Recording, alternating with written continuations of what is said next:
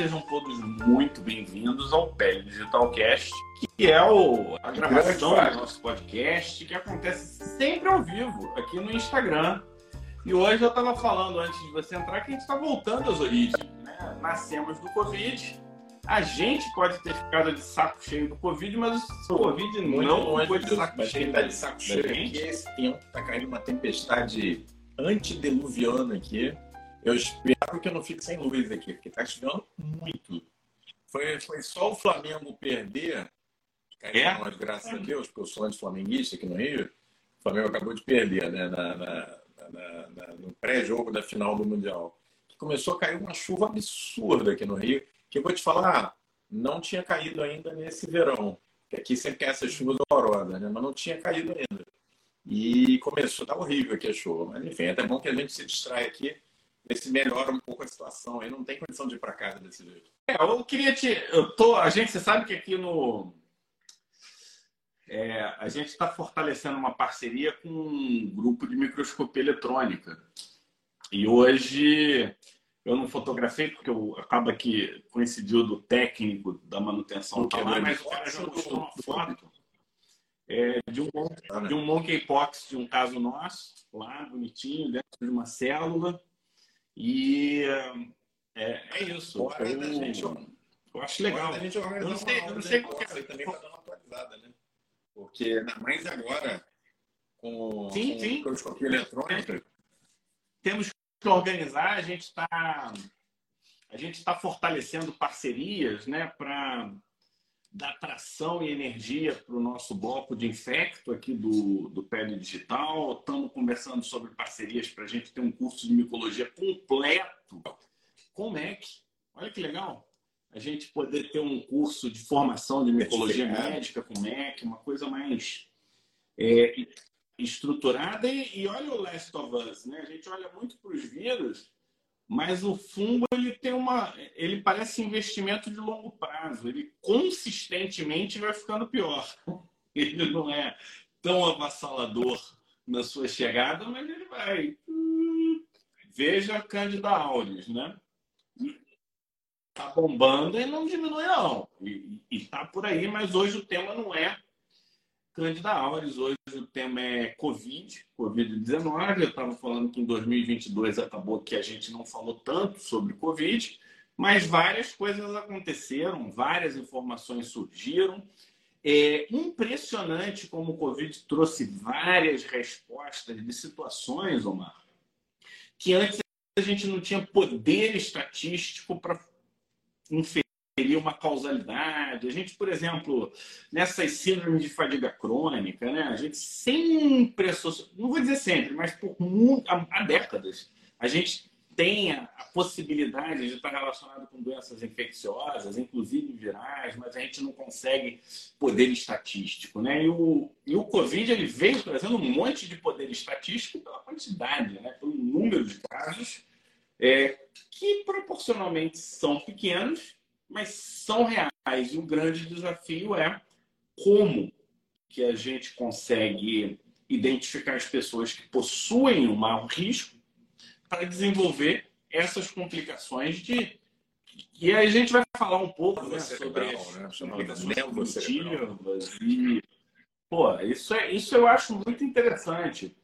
A gente teve e, e- e na época va- vamos deixar isso para daqui a pouquinho para a gente não confundir o, a equipe. Mas eu queria começar da seguinte não vai forma. ter o. Não vai ter o. Bem-vindos ao podcast. já teve. Na hora que você estava ligando, eu já fiz. Tá. Mas se quiser, eu faço de novo. já teve. Sejam todos muito bem-vindos ao Pele Digital Cast.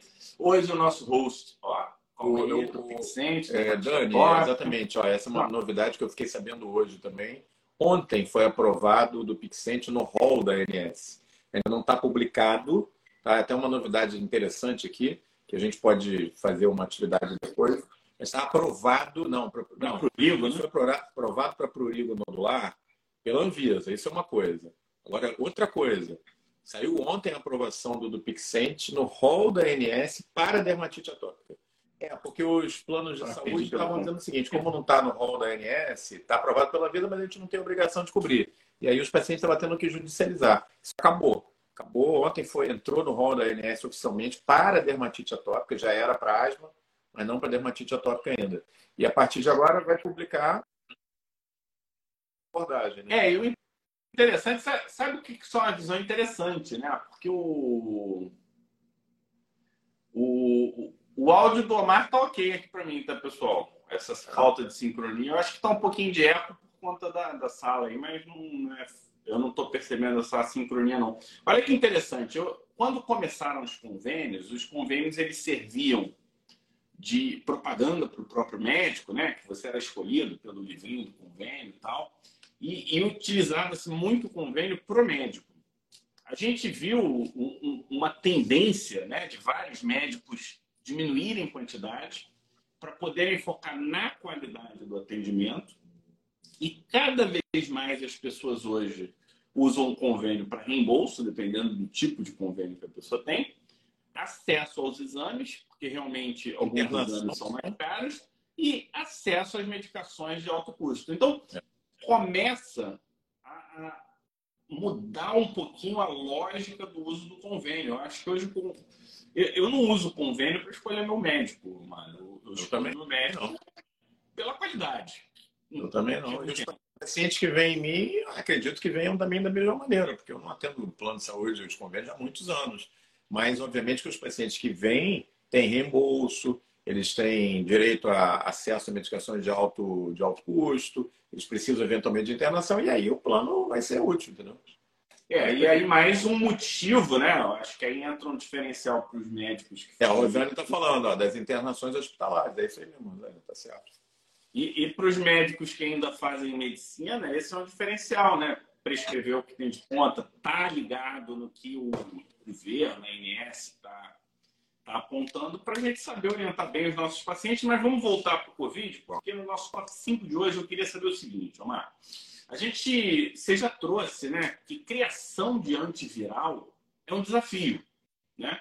Então a gente teve os antivirais para herpes, aí teve alguma coisa legal para HIV, mudou a história do HIV e acabou, né? A gente não, não, não, não consegue ter muito avanço em é, antiviral. Na verdade, na verdade, deu uma avançada uns 5, 6 anos atrás com a hepatite B e C. É, houve um avanço. É, houve um avanço. Mas na verdade é que, por exemplo, para herpes você não tem um lançamento de um novo antiviral desde, há 25 anos, desde 1998 não tem um lançamento de uma nova droga. E a gente tem várias, é, várias infecções virais que não tem tratamento, né? não tem tratamento específico, isso é verdade.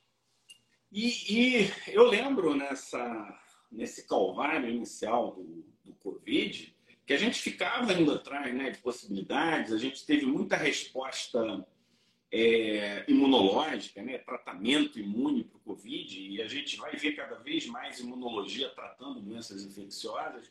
Mas eu queria saber, temos antiviral? Tem alguma indicação? Qual é o nome? Quando indicar? Casos, sei lá, estou fazendo um monte de perguntas, mas eu quero que você que fale, né? Temos, como é que como é que está a questão dos antivirais para a Covid? Onde estamos? Para onde vamos? É, e o que fazemos, né? É, no top 5 é, ainda estamos na fase de que se você tiver Covid, vai para casa, se isola, fica tomando água e, e expondo lá um suspiro, ou há alguma coisa realmente a fazer? E essa coisa a fazer é a famigerada hidroxicloroquina, ivermectina ou não? Não é. Foi aprovado no final do ano passado um antiviral é, específico para a Covid, que é uma combinação do ritonavir, que a gente já conhecia para HIV, o inibidor de transcriptase reversa. Eu vou explicar rapidinho o que é isso. Uma nova droga, que é essa que eu sempre esqueço o nome. Nirmatrelvir. Então, ele é tomado, você na verdade faz um duo, né? Você toma dois comprimidos do Nirmatrelvir, um do ritonavir, juntos, três comprimidos. Aí, 12 horas depois, você toma mais três. São seis comprimidos por dia. Ah, mas parece muito? Não é. Quando a gente trata zóster, a gente trata com seis comprimidos por dia do valaciclovir. Então, não é nada assim fora do padrão. A gente que está acostumado a ver tratamento antirretroviral para HIV sabe que muitos pacientes têm esquemas aí que tomam até 10 comprimidos por dia. Então, não é nada fora do padrão. O que, que ainda é fora do padrão, pessoal? Custo. Porque o, o nome comercial é Paxlovid.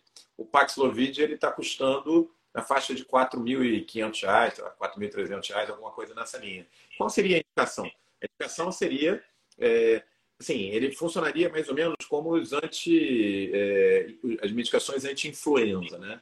Então, você teria indicação nos casos de Covid confirmado, você não, não vai ficar, obviamente, tratando sem ter a confirmação, principalmente para aqueles pacientes que têm comorbidade com risco de evoluir mal. Os estudos mostram é, amplamente isso, que é uma droga segura, ela não é destituída de efeitos colaterais. Eu vou dar uma, eu fui atrás aqui dos efeitos colaterais para a gente conversar um pouco, e é, mas ela está indicada, principalmente em pacientes que são muito sintomáticos, pacientes que têm comorbidades, comorbidades aquelas que a gente sabe que são comorbidades que pioram realmente o quadro da Covid. Não, não como no início, a gente achava que asma era comorbidade, doença pulmonar obstrutiva crônica, mas a gente sabe que o paciente hipertenso, que o paciente tem síndrome metabólica, muito obeso, mais velho, então esse tem a indicação, tá? A questão é custo, né?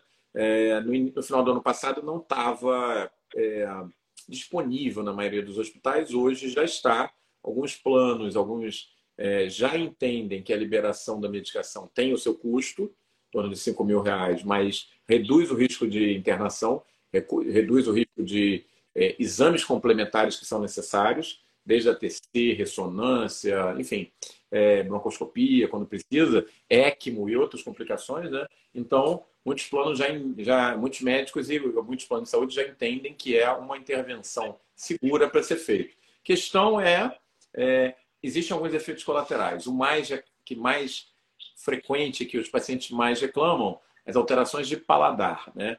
É, então, pacientes com alterações de paladar, tem pacientes com quadros de diarreia associado, tem descrições de pacientes fazendo crise hipertensiva tomando Paxlovid, dor muscular e tem duas contraindicações.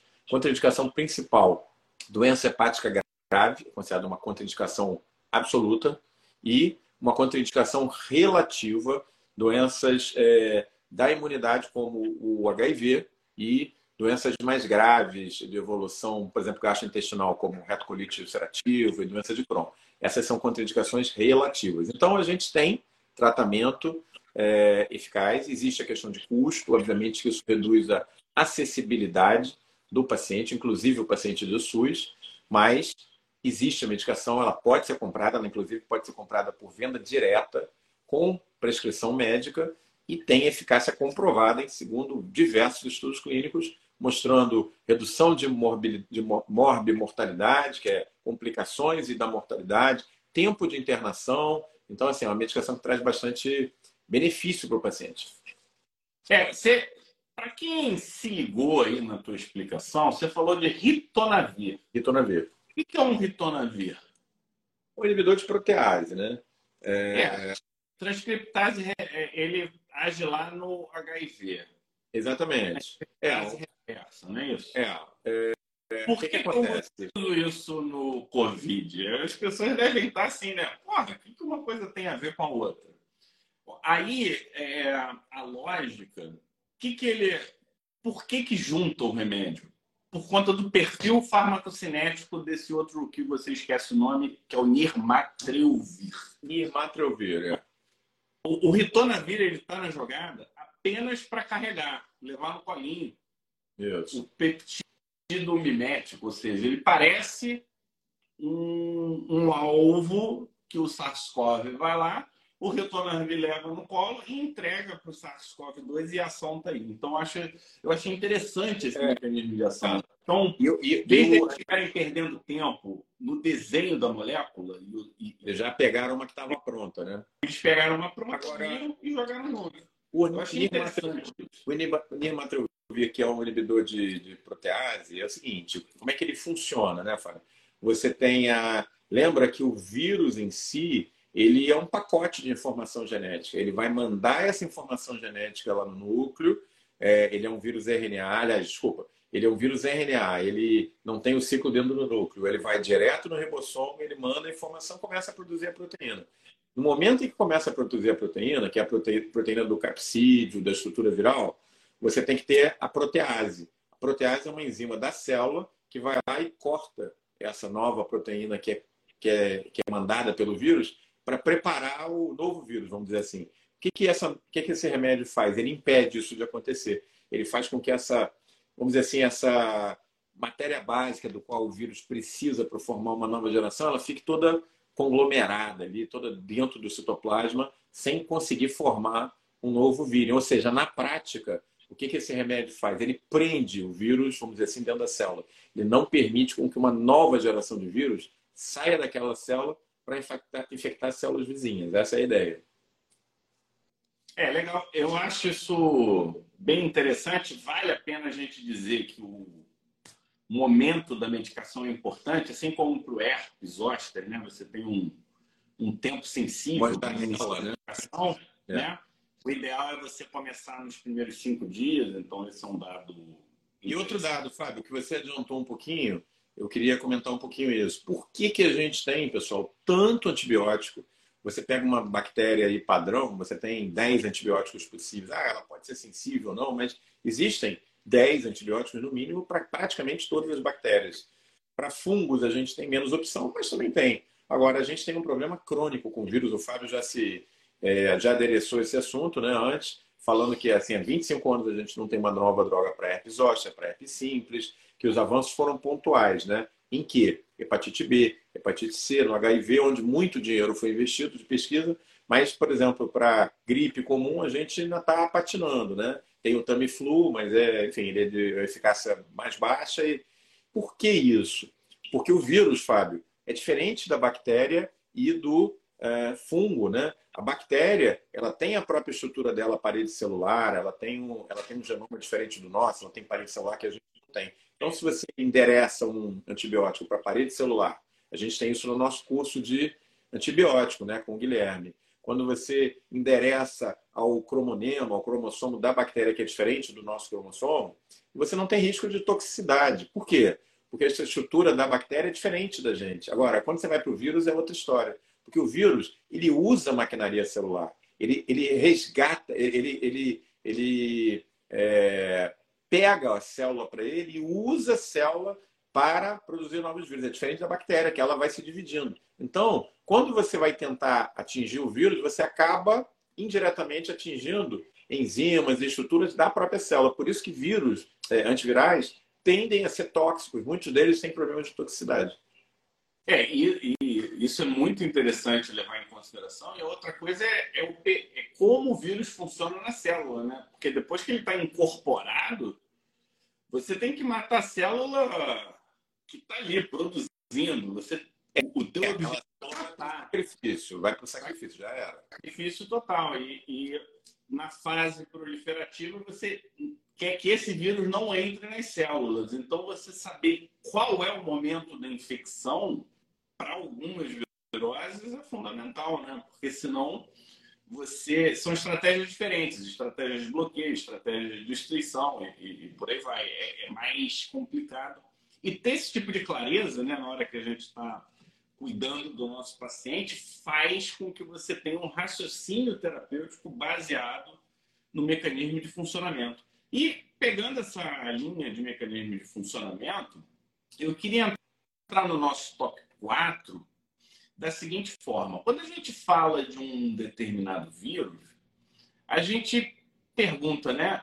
O vírus infecta qual célula? Então a gente sabe células neuronais, queratinócitos, células do hepatócito, hepatócito, vai depender. Cada vírus tem um tem um alvo. E ao longo dessa jornada nossa com o Covid, a gente viu que possíveis diferentes alvos podem ser atingidos é, num primeiro momento lá, por causa do Tempers 2, né, relação lá com os ACE, essas é, presentes em quase todas as células, e com isso a gente começou a se surpreender no, na fase pós-viral. Né? Inicialmente a gente achava que estava muito relacionado a quadros mais graves, e aí ficava muito na dúvida se, era uma, se eram alterações é, relacionadas ao paciente intensivo, só que alguns pacientes passaram a ter alteração de memória, uma cabeça mais distraída, Alguns viraram zumbis, ô, Márcio. A gente tem a live do Zé, que foi a Manu, que a Manu, graças a Deus, você não pôde participar. A Manu, maior viciada em zumbi, sabe tudo de, de zumbi, séries de zumbi. E, e, bem ou mal, eu conheci pessoas que pós-Covid pareciam zumbis mesmo. É, comportamentalmente. Sogro teve um tempo que ele é, ficou bastante afetado. Ele, ele ficou tipo, ele passava igual completamente mesmo, né? É, e quem não sabe, o sogro, o sogro do, do Fábio é médico, não é assim, é uma pessoa com educação superior, médico, cara super, que eu tive chance de conhecer, gostei muito dele, cara muito, assim, com muita vivacidade, né? Comunicativo. comunicativo, é, e que já foi político, inclusive. Então, assim, isso predispõe, quer dizer, pressupõe uma pessoa ativa, comunicativa, que se conecta bem. E ele passou um momento difícil, assim como muitos outros pacientes tiveram também a mesma experiência, né? É, e a fase viral dele, assim, foi tranquila. Ele passou, ó, numa nice, virou um zumbi, literalmente, por uns dois meses. Foi, é, eu me lembro você comentando, é. Por um período que a gente ficou até preocupado. Então, né? Isso agora tem nome, né? Isso agora tem, tem nome. nome. Tem nome. Como é que é, chama? Né, durante um tempo a gente chamou isso de síndrome pós-Covid. Então, no nosso top 4, resumindo minha pergunta longa, é o que é essa síndrome pós-Covid que afeta cérebro? Que nome é esse? Do que, que a gente está falando, Omar? Então, é, a Covid longa, né, como se foi chamado long Covid ou Covid de longa duração, ela tem muitas manifestações é, em vários sistemas, órgãos, mas uma delas tem chamado a atenção, que é chamado brain fog, ou a névoa cerebral. Ah, mas, é, mas é, o Covid é uma doença neurológica? Olha só, é, existem dados da pandemia de 1918 mostrando que, por 10 anos depois da grande pandemia de 18, é, um quadro chamado encefalite letárgica graçou na América, na, na, na Europa e na América do Norte, levando muitos pacientes a, ao mutismo, a doença neurológica, por muitos anos e muitos até pelo resto da vida. A gente não viu nada tão dramático até agora com a Covid. O que a gente está vendo é uma doença mais subrepetícia, Fábio. Uma doença que é caracterizada pela incapacidade, às vezes, de se lembrar, alteração de memória, de conexões. Mais cognitivo. De... É, mais cognitivo. Ó, vou pegar a lista aqui. Confusão mental, lentidão mental, se tornar mais distraído, esquecido, dificuldade de achar a palavra certa para encaixar na frase. É, essas são todas características que têm é, formado, têm contribuído para esse chamada névoa cerebral o Brain Fog. O interessante, Fábio, é que tem alguns trabalhos recentes, agora de 2023, mostrando em pacientes que desenvolveram esse Brain Fog, eles foram adiante. Não ficou só aquela coisa ali de, olha, estou esquecido e tal. Eles fizeram um PET scan, de, um PET de, de, de cérebro, né? especificamente com uma, uma tecnologia chamada FDG, que eu vou ler aqui do que, que é, que agora esqueci, né, por causa da Covid, que eu tive três, então eu vou pegar aqui o nome. Chama, não esquece nada. Chama fluorodeoxiglucose. Então é o PET-FDG, tá? Quem tiver interesse, é isso. PET-FDG de fluorodeoxiglucose. E o que, que ele mostrou, Fábio? Hipometabolismo no córtex cingulado. Aí eu confesso para você que eu não lembrava mais das aulas de anatomia, neuroanatomia, porque isso foi no meu primeiro ano do curso médico 1990, 1985. Então eu fui dar uma lida lá no córtex cingulado. E aí, o que, que ele o que, que ele está relacionado? Justamente aqui, a emoção e a capacidade de aprendizado. Então, assim, os achados clínicos são realmente relacionados a, a essa área, né? Pacientes que ficam embotados em termos de reação, de emoção, que ficam zumbis, vamos dizer assim, né? Por um tempo, pelo menos, e alguns, inclusive, mostrando essa evolução por muito tempo, tá?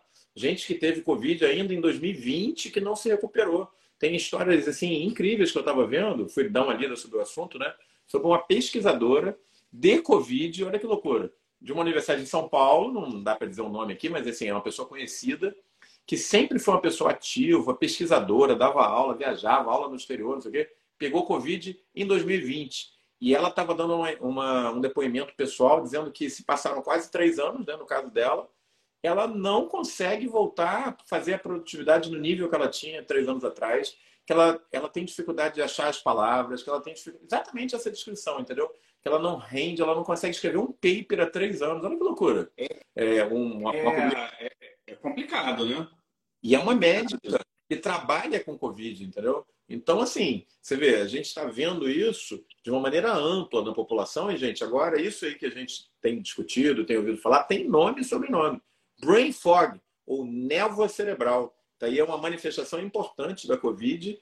E lembrando, né, fazendo paralelo com o que aconteceu na pandemia de 100 anos atrás, pandemia de, de vírus influenza, é de se esperar talvez outras complicações aí neurológicas, eu torcer que não, a médio prazo. Vamos ver como é que a coisa vai evoluir.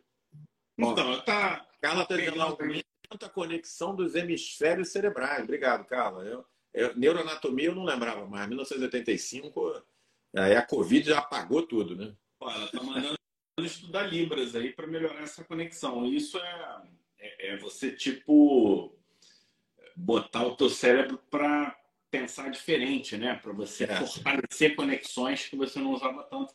E aí tem, tem um, uns aspectos que eu queria falar do PET, por exemplo. O que, que é o PET?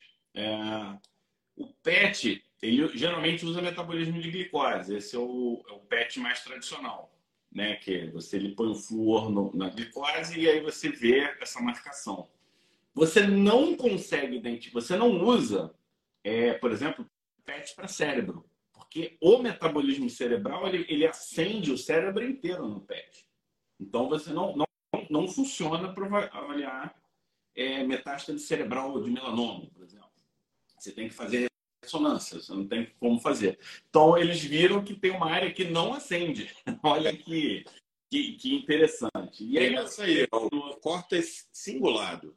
Tem nome e sobrenome. Você vê, você tem, é, o que, que você precisa para você definir uma situação? Você precisa de ter é, um mecanismo etiopatogênico, você precisa ter um agente causal, você precisa ter um conjunto de sinais e sintomas e você, é, sim, idealmente tem que ter um substrato é, anatomopatológico. Não digo anatomopatológico, ninguém foi biopsiado por causa disso, mas assim, pelo menos de imagem. E você tem tudo isso para o brain fog, né? Você tem tudo isso. Você tem a epidemiologia, você tem a manifestação clínica, sinais e sintomas, você tem a alteração laboratorial que corrobora, que se encaixa com, com a queixa clínica do paciente. Então, assim, realmente o corpo de evidências está crescendo muito para que essa doença neurológica hoje é, de alguns pacientes com Covid longa, chamado brain fog, ela tenha nome e sobrenome, inclusive a gente possa colocar lá o, o alfinetezinho dizendo, ó, é aqui o problema.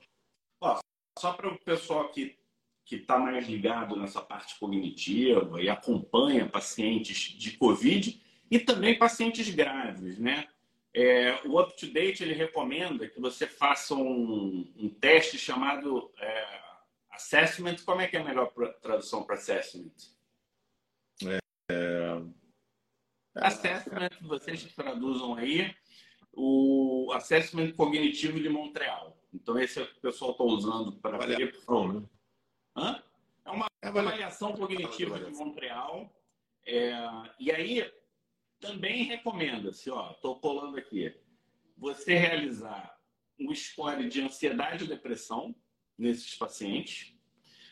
E essas são os que têm evidência forte. Tem evidência fraca para você avaliar é, estresse pós-traumático e avaliação de função física, como caminhada, e aí tem os protocolos tal. O, o que, que eu quero trazer? Porque às vezes as alterações, Omar, elas são sutis. Ó, assessment é avaliação. É. Carla botou aqui melhor. Tradução.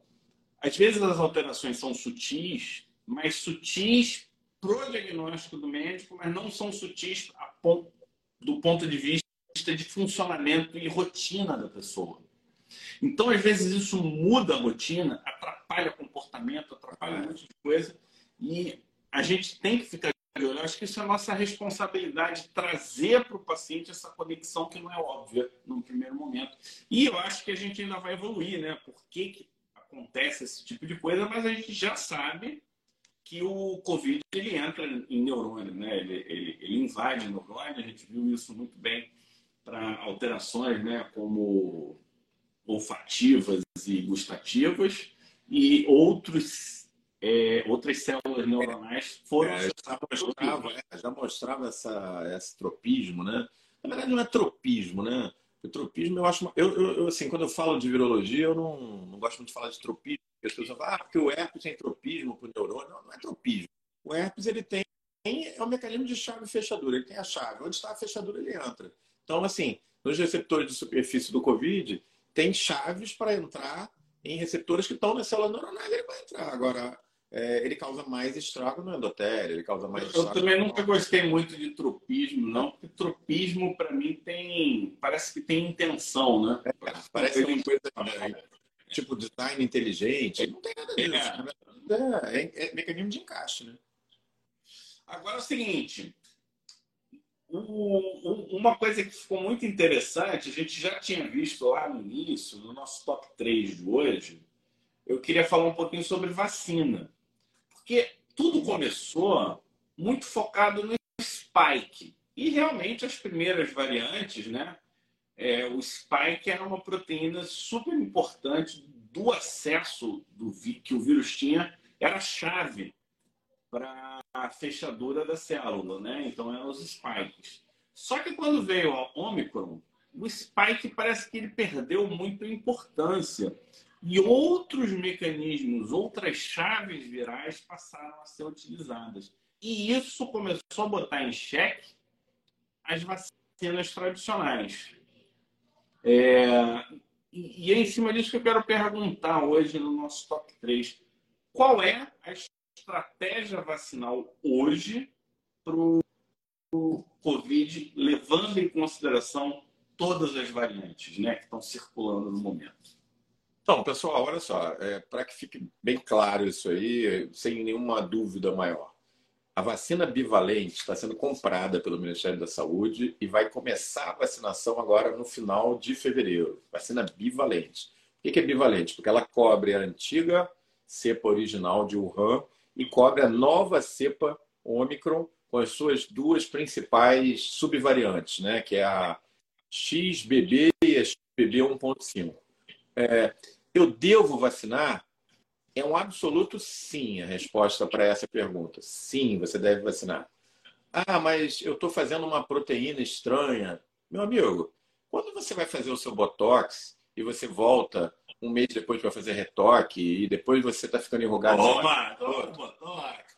Você está colocando uma proteína no seu corpo que é estranha, em proporções muito maiores do que aquela da vacina. E mais, para o mecanismo alérgico que está funcionando, quando você vai lá pedir o retoquezinho do Botox para o seu médico, isso é de muito maior risco do que você fazer a vacina no seu braço. Não tem que ter medo. Existe a necessidade de vacinação. Vou dizer para vocês, eu já Mas fiz... Mas mas... ter medo do Botox também? Não, não tem que ter medo também do Botox. Não, não é para ter medo de nenhum dos dois. Não. A vacina para gripe a gente faz todo ano. Quem não... Ah, eu não faço. Deveria estar fazendo. Olha só, você paga por ela quando você paga, ela não é grátis, não. Você paga e paga muito bem pago seus impostos de CMS, de ISS, imposto de renda. Então, o, o SUS ele não está te dando nada, não. Você paga por essa vacina e você não deve abrir mão dela. Você deve se vacinar. Da mesma maneira que a vacina de gripe tem que ser feita todo ano. Ah, mas se eu tiver que fazer vacina para Ômicron todo ano? Vamos embora, vamos fazer.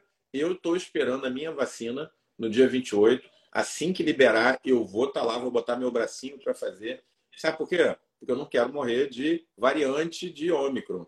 É, e é, efeitos colaterais, todas as vacinas potencialmente têm. Não existem trabalhos, pessoal, não existem trabalhos sérios de larga escala que mostrem que as vacinas de RNA mensageiro têm complicações em larga escala.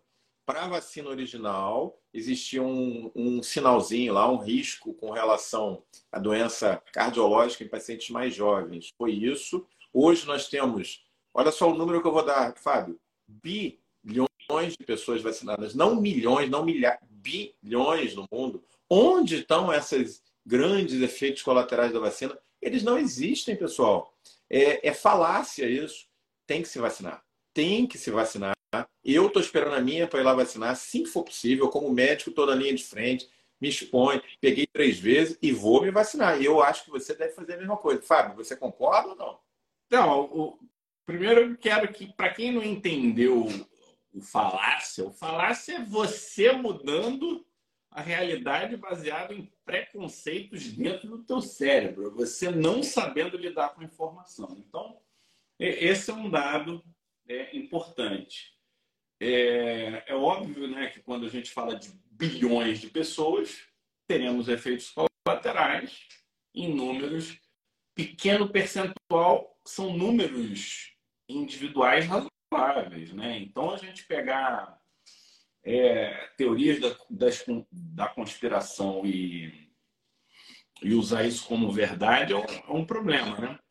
E ver China, né? A China teve problema agora com Covid, né? Teve um sistema de vacinação e um sistema de infecção diferente, eles pagaram, estão pagando. Eu não sei nem como é que está a situação. Os países, os países que não vacinaram adequadamente, hoje, estão pagando por isso. China, Japão, aqueles que a gente, dois anos atrás, Fábio, fazia live dizendo: caramba, vamos olhar para os caras, ver o que, que eles estão fazendo, que a gente tem que fazer igual.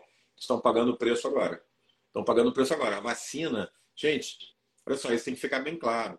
A vacina da, da Covid pode não ser perfeita, mas foi o que permitiu com que hoje, dois anos e meio depois do início da pandemia, nós estejamos aqui, com uma vida relativamente normalizada e fazendo as coisas. Né? É isso. É isso. Outras coisas, outras explicações extraterrestres, políticas, elas não têm espaço. Tá? Não tem espaço. Imunidade de rebanho foi tentada em vários países e não funcionou é, é, bem claro, os dados são bem claros. A imunidade dada pela vacina é bem superior à imunidade natural da infecção pela Covid.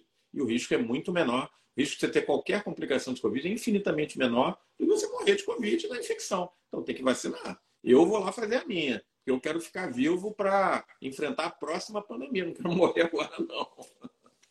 É, eu. Assim, eu vou te falar que agora o o sistema vacinal está complexo. Por quê? Porque foram diferentes tipos de vacinas, diferentes composições de vacinas, e com isso, a gente tem hoje um grau de complexidade do ponto de vista de recomendação é, populacional, vamos dizer assim, né? Mas eu acho que tem, temos algumas concordâncias, por exemplo. Então, se você vacinou até a última dose, tem mais de 60 dias, já está recomendado fazer o reforço da bivalente. E aí não importa qual foi o esquema anterior que você fez. Então, se você fez o esquema anterior, não importa. Foi uma dose, foi duas doses, foi três doses, foi 250 doses, se teve vírus, não teve vírus para simplificar, eu acho que é mais ou menos isso, não, Marco? É isso aí. Mais de dois meses tem indicação da bivalente e é um reforço. A vacina, é o que a gente sabe. É, a vacina bivalente ela é uma vacina de tecnologia de RNA mensageiro. É a vacina mais moderna. Ela corresponde à vacina da, da Pfizer, tá? Para simplificar. Ela, a vacina bivalente nova, ela não tem nada a ver com a Coronavac. Ela não tem nada a ver com a vacina, vacina da AstraZeneca, que é uma vacina de recombinação. Ela é uma vacina de RNA mensageiro. Qual que tem sido o problema? Assim, as pessoas estão com medo ainda, discutem a questão de vacina de RNA mensageiro. O único problema que eu vejo maior nas vacinas de RNA mensageiro, Fábio, é que elas entregaram um resultado muito bom, muito bom, muito superior ao que a gente imaginava.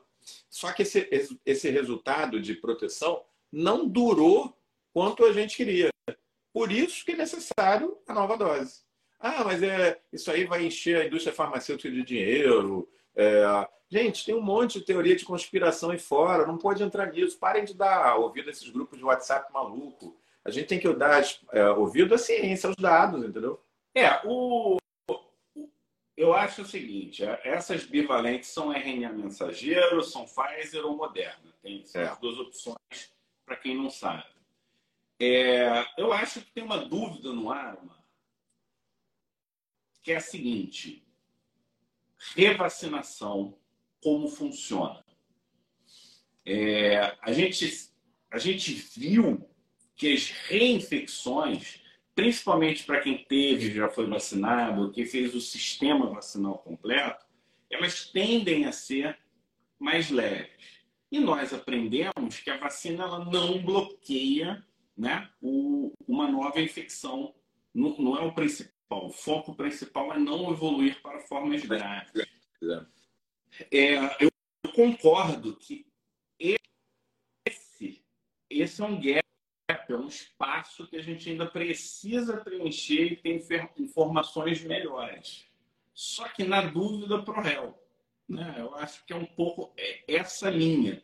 Precisamos evoluir? Precisamos. Precisamos de estudo para entender como que é a melhor é, sistema de revacinação, se é que vai ter, a gente já sabe que os correlatos de imunidade eles não são facilmente pescados em exames tradicionais, porque estão muito relacionados a linfócitos celulares, teciduais, né? não são linfócitos circulantes, não tem a ver com anticorpo circulante, é mais linfócito. Então, é, é mais complicado do que a gente gostaria que fosse.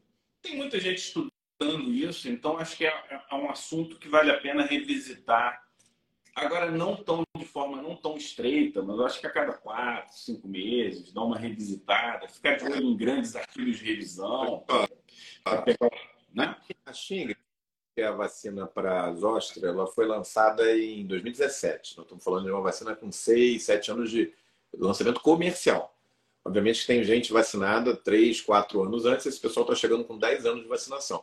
Tem vários estudos em andamento no mundo acompanhando os pacientes que foram vacinados 10 anos atrás.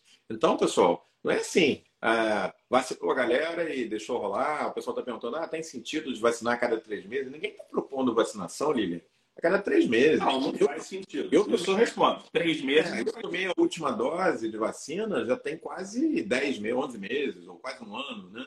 Agora eu vou, vou tomar. Porque o que, que acontece? É um escape imunológico. A Omicron é um escape, é, é um escape viral. Se você não se proteger, você acaba se expondo a uma doença de risco, entendeu? Volto a dizer, o risco de você ter complicação com a vacina é muito baixo. Nós não estamos vendo com bilhões de doses, Fábio, milhões de óbitos, milhares de óbitos, nada disso. Você tem poucas complicações, poucas complicações, elas existem, Existem para qualquer vacina, existem para qualquer tratamento. Você toma um anti-inflamatório, você tem dor de, de, estômago. Eu não consigo tomar anti-inflamatório. Eu torci meu tornozelo aqui, não consigo usar anti-inflamatório porque eu tenho efeito colateral demais. É uma coisa comigo, entendeu? Todo mundo toma anti-inflamatório e beleza, eu não consigo. Então, assim, qualquer tratamento, qualquer não, coisa. Você até fez um post da vitamina D, né? Que dependendo da, da farmacogenética da pessoa, ela vai tomar vitamina D e vai evoluir com cálculo renal e até morrer. Né? Até morrer, exatamente. Então, então isso depende da genética. De... um pouquinho da, do, do celular só para o teu enquadramento. Afasta. legal. É, afastar, isso. Eu me empolguei aqui, fui chegando empolgou, empolgou. Quase entrou na tela. É, quando a gente volta, quando a gente volta às raízes, aí a gente se empolga, né? Não, o, o que eu vejo, Omar, é o seguinte a gente gosta das informações definitivas e contundentes, quase que, que sacramentam. Isso não é ciência. Ciência é uma readaptação e uma revisitação dos conhecimentos e conceitos que a gente tem. Então, você faz medicina há mais de 30 anos, eu já tenho mais de 20 e poucos anos. Cara, a gente se adaptou com o tempo. A gente usa o que bom, o de bom pega as coisas novas que funcionam, algumas vão se sedimentar, outras vão ser descartadas. Já tentaram trocar retinoide na dermatologia a vida inteira. Retinoide continua sendo retinoide, amigo. É, que, Verdade. E fiquem batalhando. É, por muitos e muitos anos tentaram matar os corticoides. Eu acho que agora a gente está começando a ver uma luz no fim do túnel. Será? Não sei. Porque na rotina o corticoide, bem usado, é, bem selecionado, é, é, é substituível ainda. É, mas aí você vai, você vai ajustando o uso, né? E, e, a gente vai aprender com vacina. Vamos, eu queria terminar essa parte da vacina é o seguinte: o grande legal dessa, dessa fase é que nós hoje, médicos, discutimos vacina como se discute qualquer outro remédio. Qual vacina? Qual estratégia vacinal, qual o mecanismo de entrega, ou seja, qual o veículo, qual é o booster, né? qual é o adjuvante. Então a gente está começando a entender da vacina e sair daquela decoreba da tabela. Verdade. Então, eu acho que a gente evoluiu bastante nesse sentido, né? É. E está na boca dos médicos, está na boca do, do, povo, vamos dizer assim. Então, colega, vamos ler mais sobre vacina, discutir. E tem muita coisa, porque, vou te falar, vai ser um campo que vai evoluir muito. Nós temos várias aulas no nosso, na nossa plataforma do curso de vacinologia, é, contando muito da história das vacinas, como elas surgiram, para quem tem medo do adjuvante, que tem é, Eu quero retomar esse projeto, não. porque ele é um projeto muito A gente gravou legal. vários. É, não, é, tenho... Só que dá uma trabalheira do é, pão, né? Porque... no alumínio, não sei o que. O alumínio é usado, nem se usa mais alumínio praticamente em adjuvante, tá? Para começar, viu, gente? E o alumínio é usado nas vacinas há mais de 100 anos. É, desde a, todas as vacinas que você tomou na sua vida tem, usavam. Antigamente até usavam muito mais alumínio do que hoje. Então, não tem que ter medo, não. Você não vai ser é, que nem aquele cara que entrou, você viu sobre a história? O cara foi entrar numa, numa aparelho de ressonância aí, pelo menos foi a história que saiu na, na mídia, né? Com a, com a mulher e tal, e tava com uma arma dentro da barriga. Aí, quando ligou o aparelho de ressonância, a arma foi puxada para o aparelho de ressonância, disparou e acertou na barriga dele. E aí o cara ficou mal, não sei o quê. É, teve essa história aí tem uns 10 dias. É, aqui no Brasil.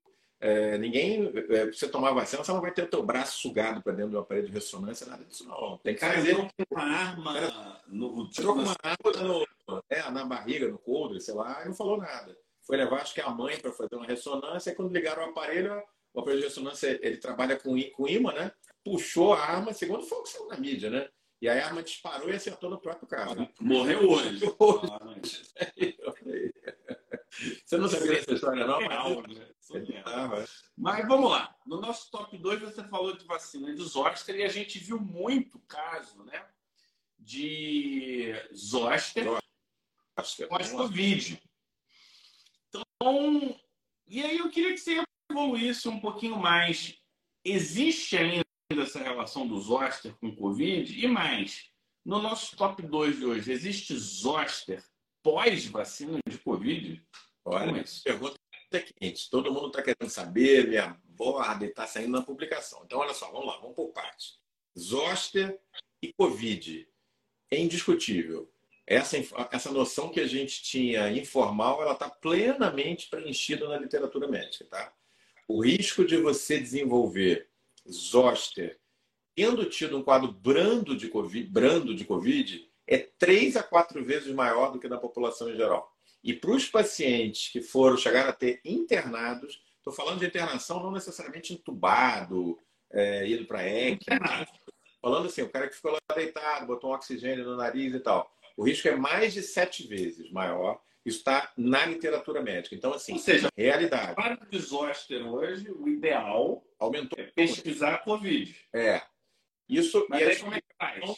e as explicações são as mais diversas é, desregulação imunológica pela Covid, uso de corticoide, estresse, enfim. Rapaz, a, a resposta está no, tá no nosso podcast. É. Tem lá um episódio que se chama Immunological Crosstalk Interferência Imunológica. Independente de qual seja, eu tenho certeza que a resposta está aí. Uma, é. É, comunica daqui, comunica dali. É, Agora vamos, vamos lá.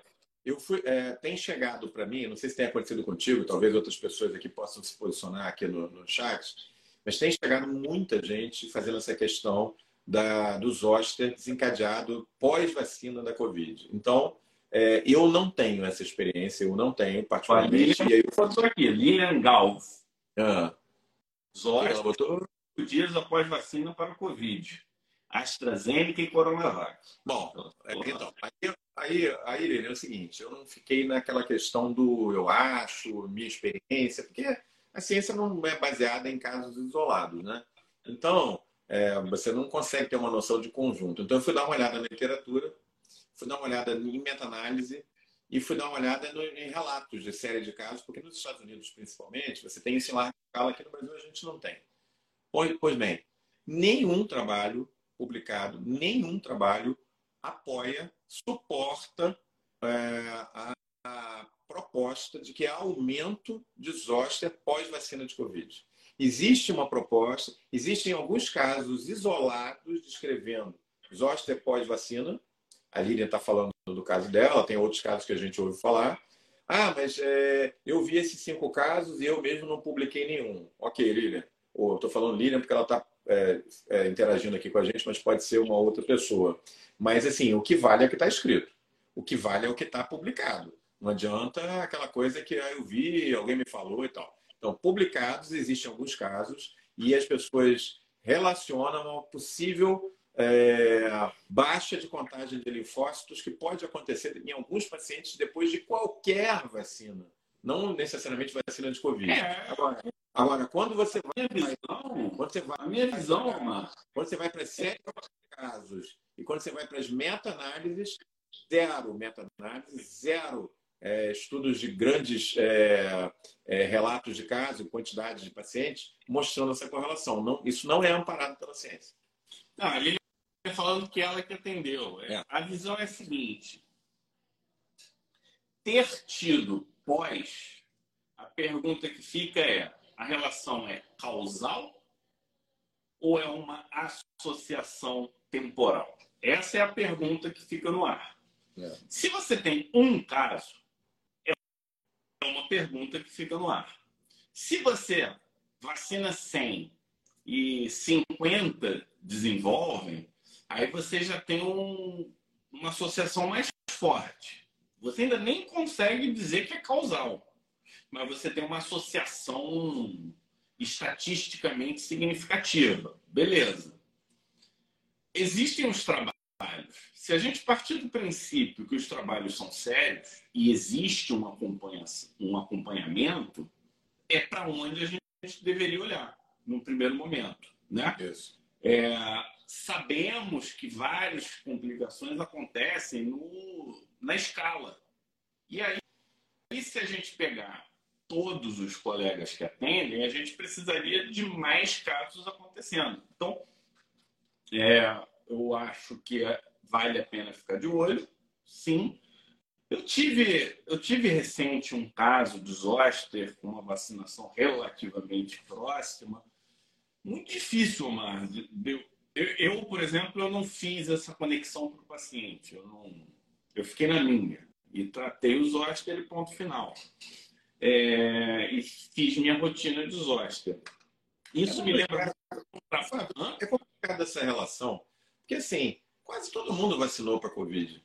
Né? E é, o zoster é uma doença prevalente e que está aumentando de frequência na população nos últimos 20 ou 30 anos de uma maneira muito intensa, porque as pessoas estão vivendo mais, estão ficando mais velhas. É, houve uma desregulação da própria Covid imunológica. Então, esse zoster que você teve é, pode ter sido da vacina, o mais provável é que tenha sido do quadro de Covid que o paciente teve antes. Né? Esse sim pode ter desencadeado uma alteração. Oh mas aí. A José, Josélia falou que o oftalmo disse para não tomar mais a vacina, ele tomou duas doses, a zoster atingiu a córnea. Isso não é uma recomendação oficial, viu, pessoal? Só para só dizer. É... Ô, Gisele, olha esse oftalmo aí que você está sentindo aí. É, não, não, tem a informação para você tomar uma decisão dessa, você tem que ter uma informação fundamentada. Não pode ser baseado em dois casos. E a linha teve dois casos. Publica, pega esses dois casos, publica e começa. um negócio. Eu tive, eu tive a pachorra. Eu estou muito animado aqui porque a gente está mantendo esse público fiel. Faltando cinco minutos para terminar, num baixo de 120, 130 pessoas. Muito legal, hein? Você vê que o pessoal está. Vamos falar coisa é. boa ou não, mas eu quero saber no nosso top 1. Eu acho que na vida é assim, a gente aprende. Então, eu acho que nós, como médicos, a gente teve uma experiência única, né? Participar como médico, acompanhar o nascer de uma doença, o desenvolvimento, a ciência do lado, conhecimento, isso tudo junto com. É, você sabe que quando eu fui fazer pesquisa para é, zumbi, né, para live do zumbi, você sabe onde mais teve zumbi associado ao Covid? Ah. Onde? Onde? Na, na economia. Vários, vários termos zumbi econômico. É que eu não, não é a área que eu entendo. Zumbi nome. Artigos de economia falando de zumbis, empresas zumbis. Ou seja, morre o dono, a empresa fica. Então, só para a gente observar que o impacto ele é muito maior do que o, o nosso pequeno prisma, né? A gente traz o prisma médico, é mas isso eu acho que fez impactou a gente como profissional. Isso e esse impacto eu vou chamar de herança, Omar. E eu quero no é. nosso top 1 de hoje saber qual é a herança do Covid. Eu acho que é boa, a ruim, a mais ou menos. O que, que é? O que, que você aponta aí nesse momento? E eu quero o seu lado nostradâmico. Será que teremos mais milhões de variantes? Como é que vai ser essa, essa história? Ah, você é uma figura, Fábio. É, espero, espero ter uma boa figura, né? Eu tenho que concordar. Gente, olha só, a gente está quatro minutos de terminar a live, obviamente que eu vou falar das heranças positivas. As heranças negativas a gente sabe, todos nós pagamos o preço delas. Existe uma herança, duas heranças, eu diria, que são as mais importantes. Primeiro, um avanço na área de antivirais que vai beneficiar todas as infecções virais com o, o, o esforço que está sendo feito com a, o tratamento do Covid, que é um vírus RNA. Então, todas, no primeiro momento, todas as doenças que são vírus RNA vão ser impactadas positivamente. Então, assim, eu tenho falado isso com meus residentes. Quando eu pego gente jovem, plano da graduação, se eu tivesse que investir numa área para o futuro, ah, eu quero ser pesquisador, então eu investiria em duas áreas ou eu iria para estudar antivirais ou para vacinas, que eu acho que é onde a coisa vai bombar, vai ser o hotspot para os próximos 15 ou 20 anos. A segunda coisa é, sem dúvida nenhuma, a vacina de RNA mensageiro. Por quê? Vamos lá. Por que, que eu, eu vou, vou, vou, explicar por que, que eu penso dessa maneira e você me diz se você acha que é razoável. A Pfizer, que foi talvez a indústria farmacêutica que mais se avançou nessa, nessa área, porque a gente tem outras empresas multinacionais, farmacêuticas, que tem é, tradição na, em vacinologia. Por exemplo, a GSK, por exemplo, a Sanofi. Mas elas não conseguiram posicionar a tempo uma vacina competitiva em termos econômicos. Você não tem uma, a gente não tem uma vacina da Sanofi, não tem uma vacina da GSK, mas teve da Pfizer. A Pfizer era, até o início da pandemia, gente, a sexta, sétima indústria farmacêutica no mundo. Com a vacina da, da Covid, ela passou para ser a primeira. Então, no primeiro momento, você olha isso, você fala, caramba, é, eles caras ficaram ricos e tal. Mas, na verdade, não é assim que funciona. Porque esse recurso está sendo crucial no investimento para. Eu, vou ter que eu vou ter que te interromper, porque Nebraska trouxe qual foi a principal herança do, do Covid. Aí, obrigado, Nebraska. É isso aí, plataforma PL Digital, é isso aí. Nebraska é sempre com a gente. Obrigado. Bom, enfim, vamos lá para eu terminar o raciocínio. É, eu acompanho a área de vacina há muito tempo, trabalhei com isso fora e tal. Então, assim, existe hoje, pessoal, Fábio, um frisson internacional com vacinas de RNA mensageiro. Essa vai ser a grande herança. Esse dinheiro está sendo reinvestido para vacinas para várias doenças que nós não tínhamos tratamento. Então, realmente, eu acho que a gente está olhando no horizonte para a chegada das vacinas de RNA mensageiro em breve para HIV, para dengue, para herpes. Assim, isso é uma revolução. E essa é uma herança das muitas difíceis que a, que a, que a, a pandemia nos trouxe. Essa eu acho que vai ser positiva. Fábio, é isso aí. É com... Obrigado. Eu queria trazer uma rápida aqui, que é o conceito que, é, que eu acho que é relativamente novo, que chama-se learnability. A gente praticou isso durante esse período, né? que, é uma, que é uma capacidade de aprendizado de qualidade com velocidade. A gente conseguiu, nós médicos, né, no geral, a gente conseguiu fazer isso de uma forma é, super positiva. A gente aprendeu rápido e aplicamos rápido para os nossos pacientes com o que a gente tinha na mão em cada fase. E eu acho que esse, é, essa habilidade eu acho que tem que ficar. A gente re, replicou isso para o monkeypox. A velocidade com que a gente reaprendeu a doença foi enorme. É. E aí, um parabéns para todos, né? Todos da área da saúde, da que que praticam ciência. Que tá? É, isso, isso foi uma coisa super legal. Eu queria trazer alguns recados. Primeiro, que para quem está entrando na live hoje, toda terça-feira, Omar, a gente tem live. E é nessa live que a gente grava os nossos podcasts. Esse é o nosso podcast número 94. Opa. Quase, quase estamos chegando no podcast número 100. Então, isso é uma, eu acho que é um, é um produto bem interessante, porque no podcast a gente está documentando todas essas lives e tem temas bem variados e muito, Learnability. é, muito ricos, eu posso dizer. do ponto de vista de informação. O segundo recado é que a gente está tendo agora a jornada rumo ao diagnóstico. Essa semana a gente está explicando a metodologia para todo mundo. Então, quem não conhece, quem não viu ainda, é uma metodologia que eu e o Omar a gente fez uma compilação da forma como a gente trabalha. E o objetivo qual é? O objetivo é usar a pele a favor do diagnóstico. Para com essa história de é tudo muito parecido, tudo igual. Não, não tem nada disso. É, olha a pele, a pele vai ajudar vocês. A pele não mente, Omar. A pele não mente. Cabe você interpretar. E a gente sabe que são etapas, e uma das etapas, que eu acho que são as etapas mais avançadas do, do nosso método, é a capacidade de você olhar a pele e dizer o que está acontecendo do ponto de vista funcional, que é a correlação entre fisiologia, patologia e, e o que a gente enxerga. E para o pessoal entender, semana que vem, o bloco de interpretação da cor da pele, por exemplo, eu olhar para o mar, saber que ele pegou sol sem filtro solar, de óculos escuro, isso é dermato expert, não é verdade? Você olha e, e fala, o que, que aconteceu? É isso. É... Vai ter comemoração no centenário do podcast. Olha só, o centenário do podcast, Fábio, vai bater basicamente com os três anos do Pele Digital. Você já parou para pensar nisso? Porque são mais seis que vem pela frente para a gente fechar os 100. Vai bater quando? Vai bater lá em meio de março, quando a gente começou a fazer os primeiros. Então vão ser 100 podcasts com três anos do Pele Digital. Março de 2020 para março de 2023. A gente vai ter que comemorar isso aí. Vamos, vamos. Eu tô. Você sabe que a gente lançou um livro agora de. Então vai notícia número 4. A gente lançou um livro de dermatologia infecciosa e eu tô. A Maria Clara me ligou, que é outra autora, junto comigo, e meu pai. Tipo, o Francescone original. O original de é. fábrica é meu pai. É que não sou, você sabe o Fábio é. é. O Fábio é e... é para Ômicron. É, eu estou pensando, eu estou considerando a possibilidade de ir para a SBD da reunião de março para fazer o lançamento do livro. Boa. De repente a gente grava esse podcast ao vivo. Pô, legal.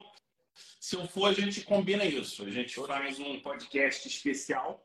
De repente a gente faz um podcast especial falando do livro, chamando meu pai para participar, não sei. Vamos ver. A gente vê aí alguma coisa. E semana que vem a gente vai ter um convite especial para a nossa live de terça. O professor Romero, Mauro Romero, conhecido já de quem é do Pele Digital, mas para quem não conhece, é o nosso ISTologista, é assim que fala? É. ISTologista? Ele gosta de nosso decetologista, né? É, agora é ISTologista. É. Agora ele vai ter que se adaptar, porque semana que vem é a semana da camisinha. Então, a camisinha tem uma semana e é uma semana que precede o carnaval. E aí fica a pergunta: basta a camisinha para se proteger? É sobre isso que a gente vai falar na semana que vem. E é isso aí, agradecer a presença de todos. Vou passar a palavra que hoje foi o nosso super especialista, trazendo mais uma atualização de Covid. E agradecer a presença de todos, a parceria e uh, não percam rumo ao diagnóstico. É isso aí, pessoal. Rumo ao diagnóstico aquilo que o médico tem de mais importante para dar, que é o diagnóstico, até mais do que o tratamento. Porque sem diagnóstico, o tratamento não pode ser implementado de forma segura e eficaz. Para cada um de vocês, sempre com a gente aqui, vocês são moram no nosso coração, fazem parte da família Pele Digital. Né? É, e, Fábio, como sempre, prazer estar aqui contigo. A gente se diverte, se distrai, aprende junto e ajuda todo mundo a estar atualizado. Isso é muito legal, essa é a missão. Nós nascemos na pandemia, nascemos com a Covid. Esse é sempre um assunto que, que mexe com a gente, acho que mexe com vocês também. E é isso. Pessoal, muito obrigado por estar aqui com a gente, por participar tanto, por ser tão interativo, por nos dar esse público fantástico. Semana que vem a gente vai estar aqui com o Mauro Romero para falar de um tema super interessante. E se preparem que a gente vai preparar aí um aniversário de três anos e centésimo podcast inesquecível para vocês. Se cuidem.